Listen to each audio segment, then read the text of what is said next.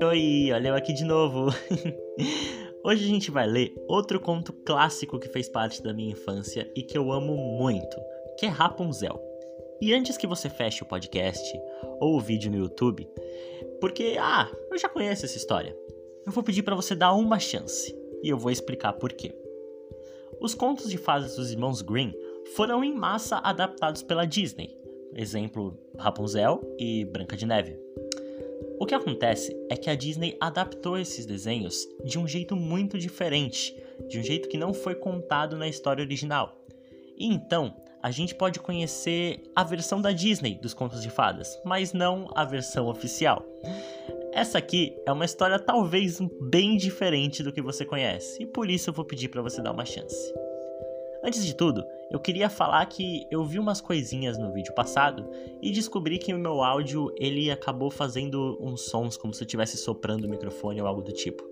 Eu peço desculpas e eu não tenho um microfone muito bom para gravar por enquanto, por enquanto. Então eu arrumei aqui um jeito de solucionar esse problema e eu espero que esteja mais agradável de ouvir dessa vez. Bom, sem mais delongas, eu gostaria de agradecer a Bela, que é o motivo pela qual estou gravando esse conto dizer que o próximo é Pequena Sereia, falar para vocês terem uma boa história, espero que gostem. Fechem seus olhinhos, ponham os fones. Boa história.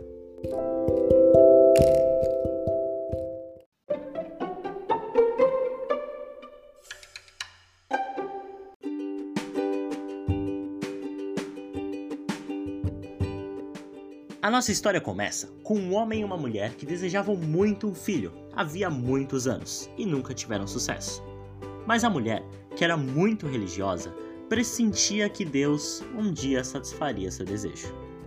Nos fundos da casa onde eles moravam, tinha uma janelinha que dava vista para um esplêndido jardim, que era cheio de lindas flores e verduras.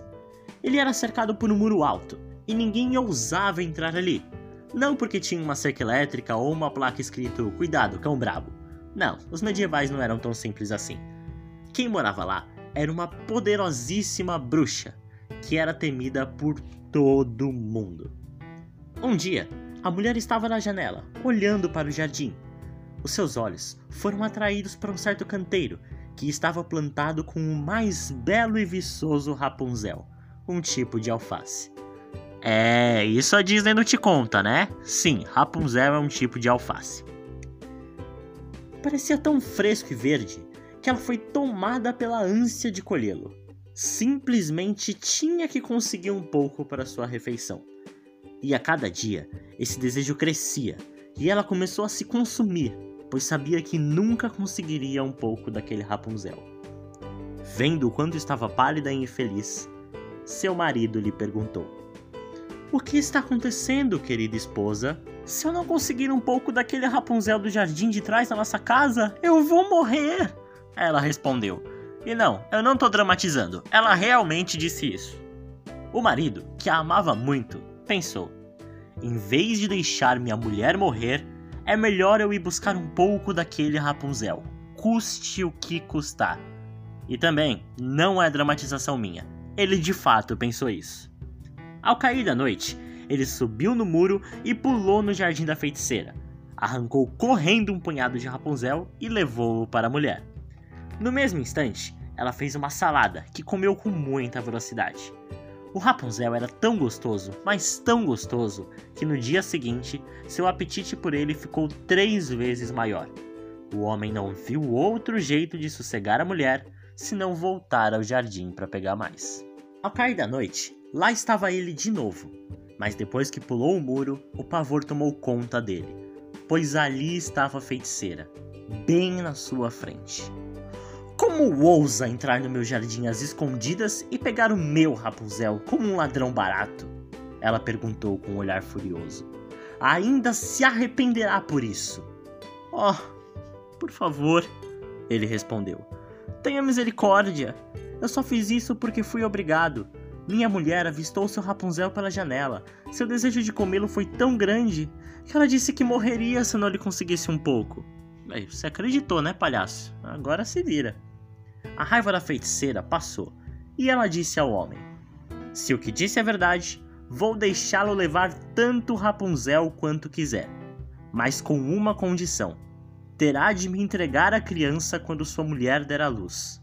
Cuidarei dela como uma mãe e não lhe faltará nada. Ó, imagina se tua mãe tivesse te trocado por um estoque de alface, velho. Não sei como que a Rapunzel queria conhecer a família dela. Que, pô, um estoque de alface, velho. Enfim. Como o cara tava apavorado, ele concordou com tudo. E quando chegou o momento da entrega, a feiticeira apareceu pontualmente, pegou a criança e a levou embora.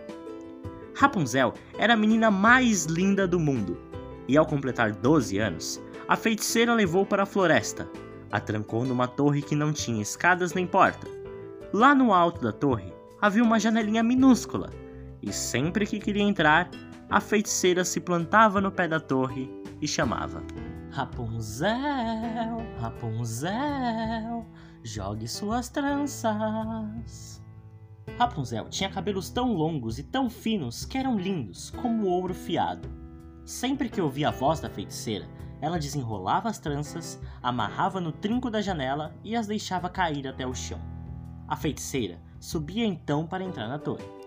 Alguns anos mais tarde, aconteceu que o filho de um rei estava atravessando a floresta e passou bem junto à torre, ouvindo uma voz tão bela que teve que parar. Era Rapunzel, que, inteiramente sozinha na torre, passava todos os dias cantando para si mesma. O príncipe quis subir para vê-la e deu a volta na torre à procura de uma porta, mas não achou nenhuma.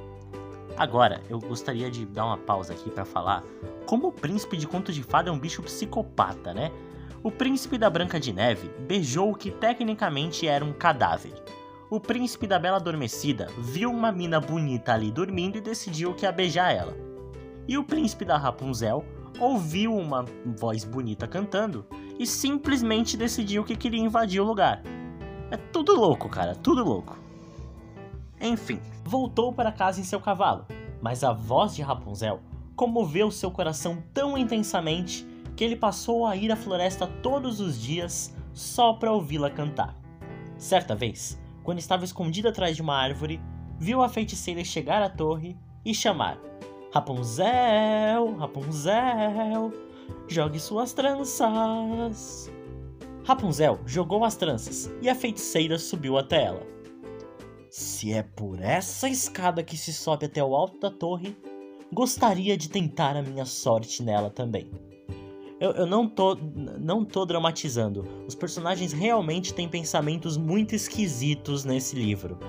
Enfim, no dia seguinte, quando mal começou a escurecer, o príncipe foi à torre e chamou: Rapunzel! Rapunzel! Jogue suas tranças! As tranças caíram e o príncipe subiu por elas. Ao princípio, a ver um homem entrar pela janela, Rapunzel ficou apavorada, especialmente porque nunca tinha visto um. Mas o príncipe começou a falar de uma maneira gentil e lhe contou que ficou tão comovido com sua voz que não teria tido paz se não pudesse pôr os olhos nela. Logo, Rapunzel perdeu o medo, e quando o príncipe, que era jovem e bonito, perguntou se ela queria se casar com ele, é, tô achando aí que, que teu ficante é emocionado. Pensou consigo mesma. Ele vai gostar mais de mim do que a minha velha mãe Gothel. E assim, acertou tudo deu-lhe a mão e disse: Quero ir embora daqui, com você, mas não sei sair dessa torre. Quando vier me visitar, traga-me seda e eu trançarei uma escada. Quando estiver pronta, descerei e você poderá me levar em seu cavalo. Os dois combinaram de que ele viria visitá-la toda noite, pois durante o dia a velha estava lá. E a feiticeira não notou nada, até que um dia Rapunzel lhe disse: Diga-me, mãe Gothel, por que é tão mais difícil estar a senhora do que o jovem príncipe? Ele sobe até aqui num piscar de olhos. Mano, que mina. Mano, mano, por que você fez. Enfim, vamos continuar. Menina malvada! gritou a feiticeira.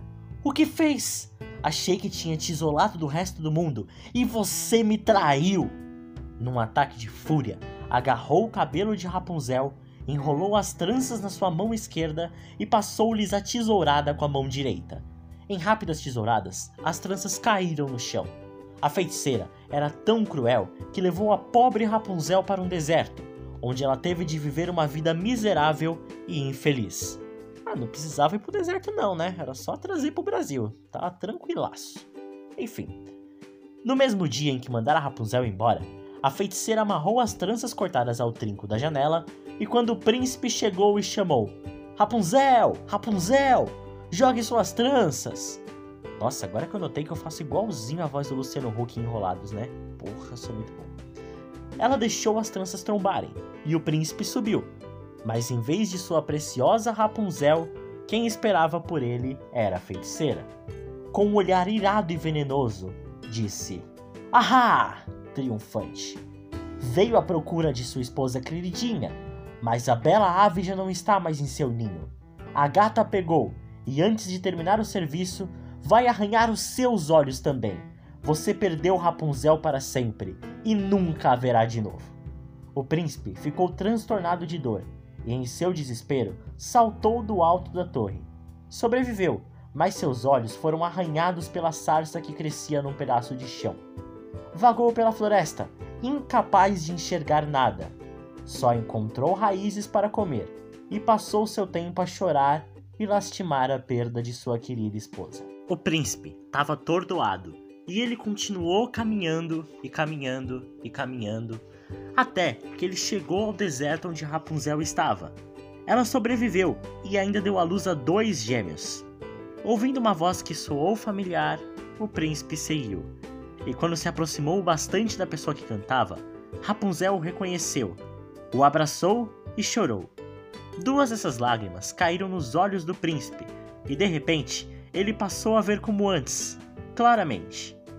O príncipe voltou para seu reino com Rapunzel e seus filhos, e lá houve uma grande comemoração. Viveram felizes e alegres por muitos anos que se passaram. Duas observações importantes. A Rapunzel sobreviveu no deserto criando gêmeos. Chuck Norris não faria isso. E a segunda observação: Cara, chora em mim, vai que eu ganho superpoderes. Não custa tentar.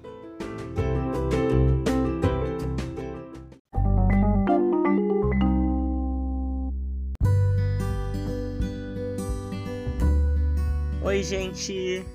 É isso, eu espero que vocês tenham gostado. Rapunzel, na sua essência, é um conto bem simples e, enfim, para deixar esse podcast interessante, eu acabei usando muito mais comentários, né, quebrando a quarta parede e fazendo piadinhas do que eu fiz lá na nova roupa do imperador.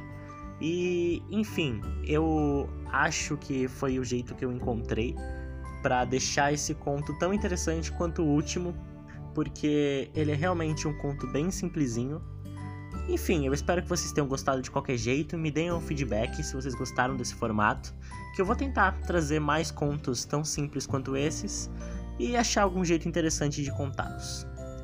Eu espero que vocês fiquem bem nesse tempo difícil, que comam comidas gostosas, recebam mensagem do crush, tirem nota alta no EAD e até a próxima!